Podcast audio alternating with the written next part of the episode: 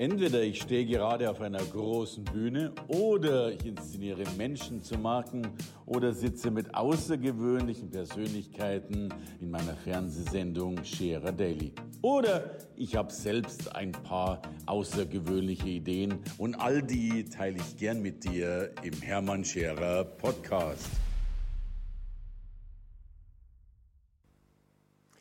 Das beliebteste Kapitel in meinem Buch Glückskinder ist tatsächlich das Kapitel über das Loslassen.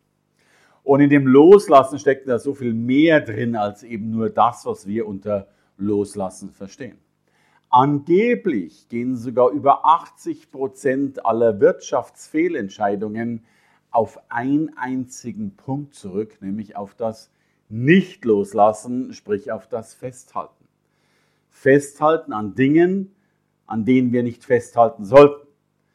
Die Wirtschaftspsychologie nennt es die Sunk Costs, also den guten Geld oder dem schlechten Geld Gutes hinterherzuwerfen. Äh, Dinge weiterzumachen, die keinen Sinn mehr machen. Und zum Einstieg mal die Frage an euch, an wie vielen Dingen haltet ihr fest? An wie vielen Strategien haltet ihr fest, nicht weil sie gut sind, sondern weil sie mal schwierig waren, sie zu implementieren? An wie viel Gewohnheiten haltet ihr fest, einfach weil wir glauben, daran festhalten zu müssen? An wie viel Systemen halten wir fest? Ja, und manchmal sogar an wie vielen Mitarbeitern oder Menschen halten wir fest, obwohl es gar keinen Sinn mehr macht, tatsächlich festzuhalten. All das sind Sunk Costs, also versunkene Kosten, schon abgeschriebene Kosten, eben schon schlechtes Geld. Und interessanterweise machen wir sowohl im Privatleben als auch im Wirtschaftsleben gerne Folgendes. Wir machen weiter. Selbst wenn die Sachen schon im Keller liegen und nicht mehr rauszuholen sind.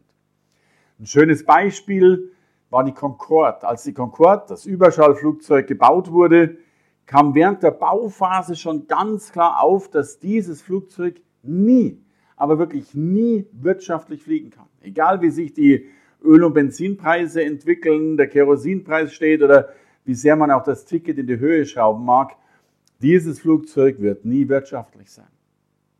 Dennoch wurden die Flugzeuge weiter gebaut und waren ja auch jahrelang im Einsatz. Das liegt sehr stark daran, weil wir Menschen natürlich auch so eine Prägung haben. Und diese Prägung heißt ja, wer A sagt, muss auch B sagen. Das kriegen wir von Kindheit an eingetrichtert. Und darum sagen wir ganz oft B, ohne noch drüber nachzudenken, ob A überhaupt noch sinnvoll ist oder zum jetzigen Zeitpunkt sinnvoll ist. Manchmal erlebt man ganz außergewöhnliche Dinge, wo wir Menschen festhalten, dranbleiben, obwohl es nichts mehr zum Festhalten gibt. Eins der verrücktesten Beispiele habe ich auf eBay gesehen. Da gab es einen IKEA-Gutschein im Wert von 50 Euro und dieser 50 Euro IKEA-Gutschein wurde tatsächlich für 64 Euro versteigert. Ist natürlich vollkommener Quatsch, weil man könnte ihn ja jederzeit für 50 Euro kaufen, noch dazu eben 50 Euro hinlegen. Aber dieses Dranbleiben, dieses Gewinnen wollen, dieses ähm, Ich hole mir jetzt den Gutschein, hat dazu geführt, dass wir schlichtweg aussteigen in so vielen Dingen. Was machen denn Kinder, wenn die eine Sandburg gebaut haben? Sie machen sie kaputt. Und was sagen wir? Hey, warum machst du jetzt die Burg kaputt? Aber die Frage ist ja, was soll denn jetzt mit der Burg noch passieren? Soll die vielleicht verwaltet werden?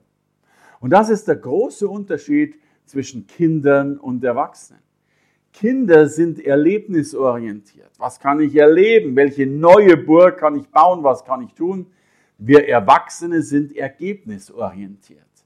Wenn wir die Burg schon mal gebaut haben, was machen wir denn jetzt damit?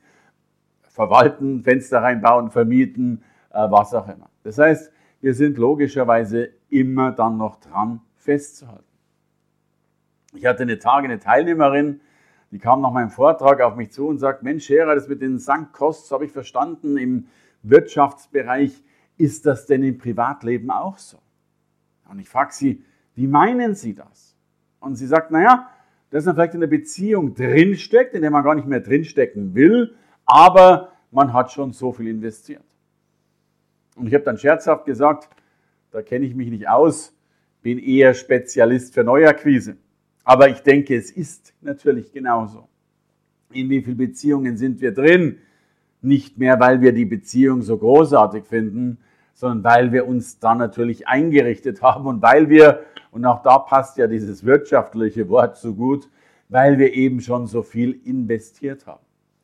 Wir scheuen uns also davor, ein Investment abzuschreiben, wegzuwerfen und deswegen werfen wir eben dem schlechten Geld, dem abgeschriebenen Geld nochmal Gutes hinterher und um das in Privatleben zu übertragen, werfen wir vielleicht der, der falschen Zeit, die wir schon gelebt haben, oder die Zeit, die wir mit dem falschen Partner gelebt haben, um das so extrem zu sagen, nochmal weitere Zeit hinterher.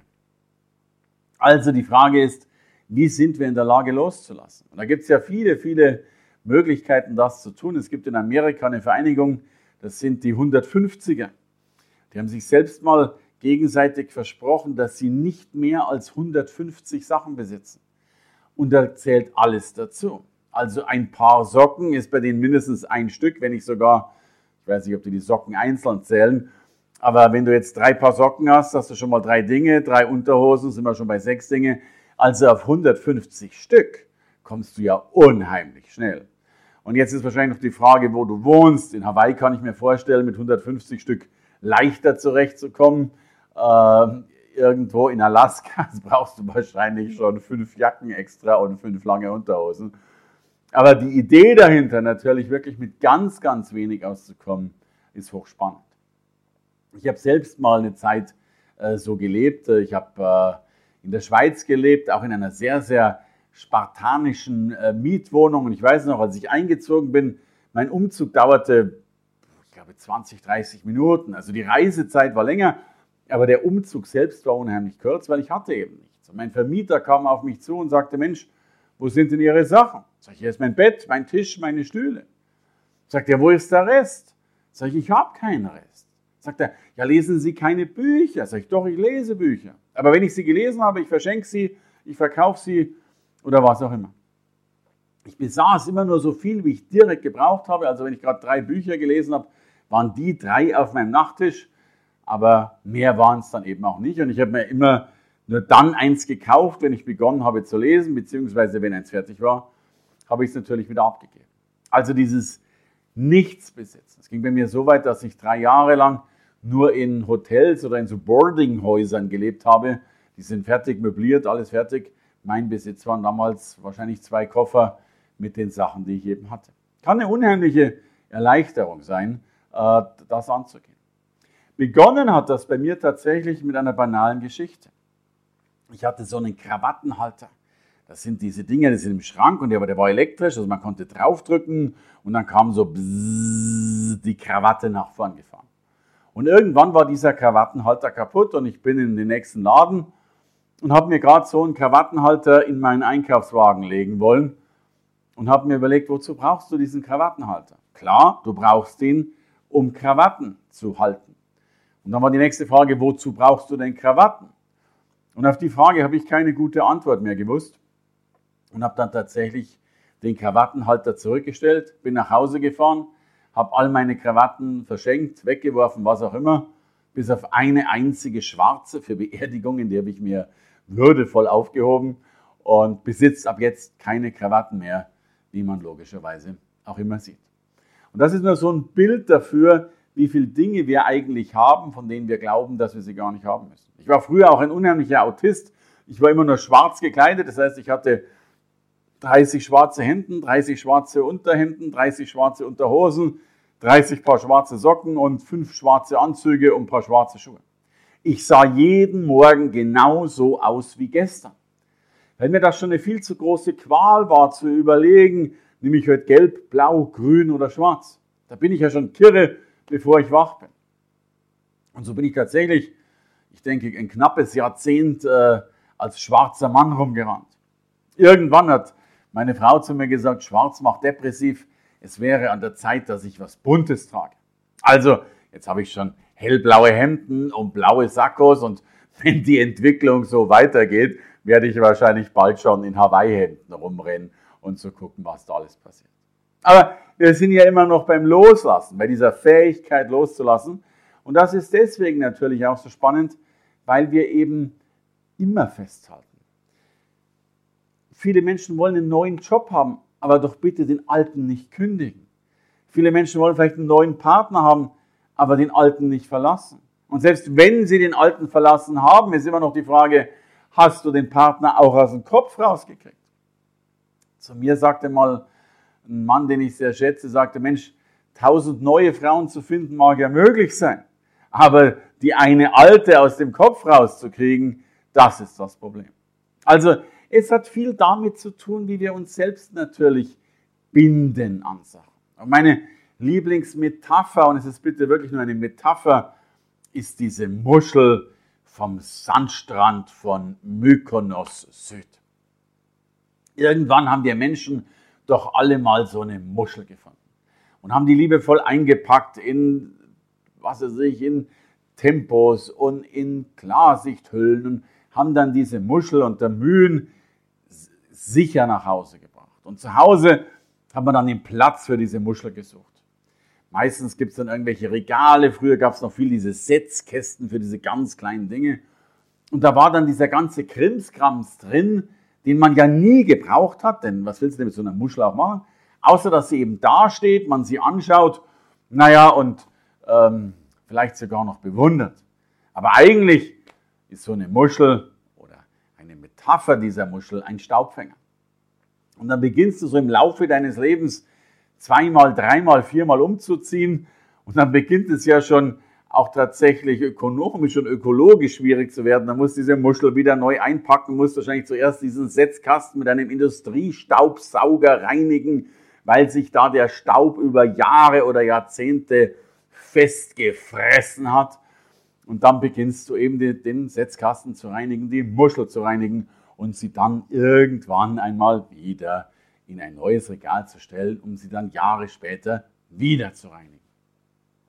Und irgendwann so hat mir eine Kollegin mal erzählt, kommst du dann vielleicht sogar in Altersheim und dann findet man gar nicht mehr so viel Platz in deinem Zimmerchen für all deine Sachen und dann werden deine Personal Belongings, deine Gegenstände in einen blauen Müllsack gesteckt, dein Name draufgeschrieben und in den Keller des Altersheims gestellt.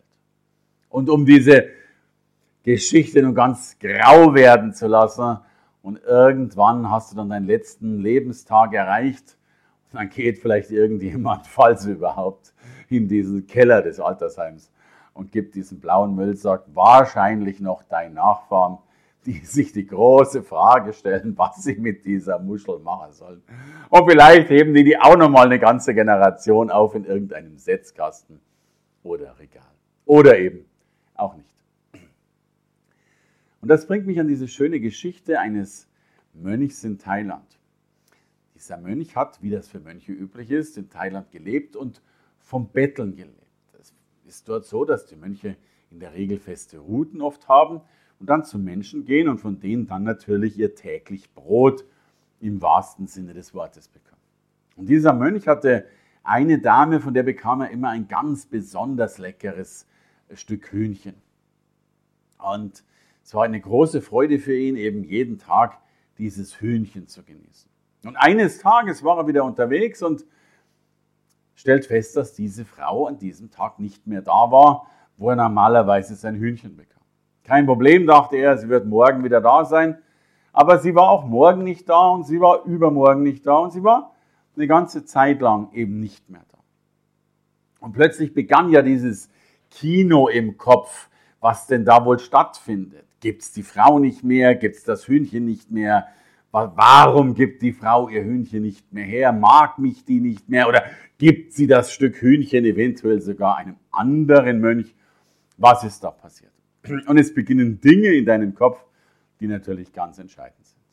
Und Gott sei Dank, irgendwann eines Tages war diese Frau wieder da und er freute sich wie ein Verrückter auf dieses Hühnchen und nahm dieses Hühnchen so schnell wie möglich und verschlang es. Und während diesem hastigen Essen hat er gemerkt, wie wenig er dieses Hühnchen besitzt und wie sehr mittlerweile dieses Stück Huhn ihn besessen hat. Und er hat es dann nicht mehr weiter gegessen und wollte nicht mehr dieser Macht ausgeliefert sein und hat dieses Hühnchen nicht mehr genommen. Und ich denke, wir alle haben ja diese Dinge, die uns so sehr besitzen. Denn es ist ja häufig so, dass nicht wir die Gegenstände besitzen, sondern die Gegenstände uns besitzen. Oftmals hat man in einem Haus viel mehr, was einem ans Haus bindet, als man vielleicht sogar gebunden sein will. Und das erleben wir ja auch bei vielen Menschen, die zum Beispiel Ferienhäuser haben. Die gehen halt dann, was einerseits wunderschön ist, aber eben auch andererseits nur dahin, weil man ist ja gebunden an dieses eine Haus oder an diese eine Wohnung und hat vielleicht nicht mehr die Freiheit, ganz andere Dinge anzuschauen. Also manchmal loszulassen. Es gibt diesen schönen Spruch, nur wer loslässt, hat zwei Hände frei. Und manchmal fällt es uns schwer, es zu tun. Darum ist so eine Überlegung mal zu gucken, was können wir denn alles loslassen. Ich selbst habe, äh, und das war hart, ich habe mir jeden Tag, am Anfang nur einmal in der Woche, dieses Spiel gesetzt, 100 don't give up before. Also 100 Stück, du darfst nicht vorher aufgeben.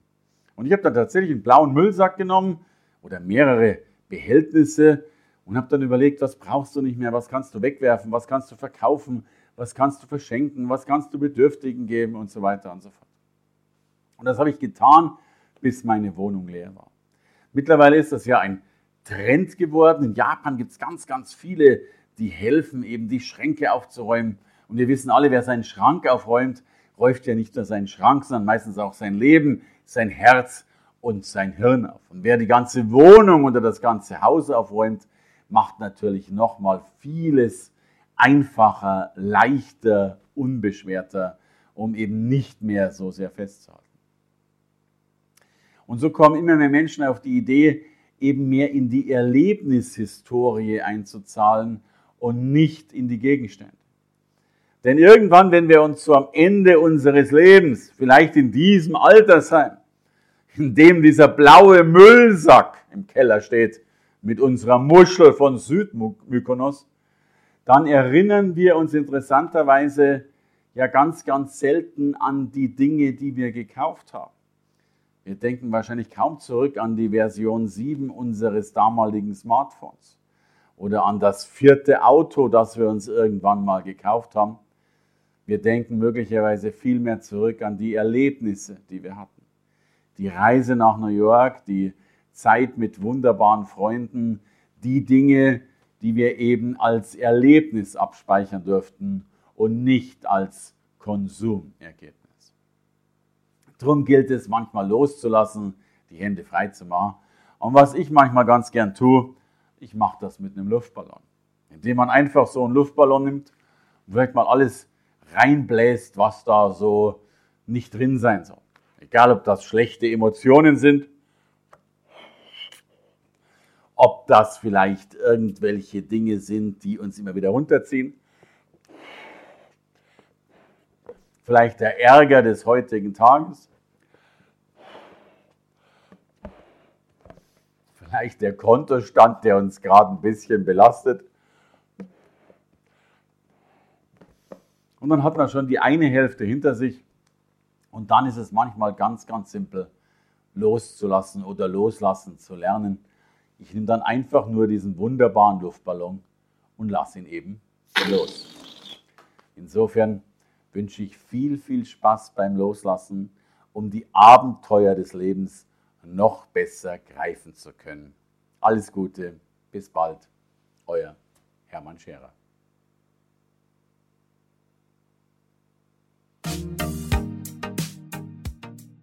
Danke fürs Reinhören in den Podcast. Wenn du mehr von mir wissen willst, komm zu meiner Veranstaltung Hermann Scherer Live. Infos und Sonderkonditionen für dich als Podcast-Hörerin oder Hörer findest du unter www.hermannscherer.com/bonus. Bis bald im nächsten Podcast.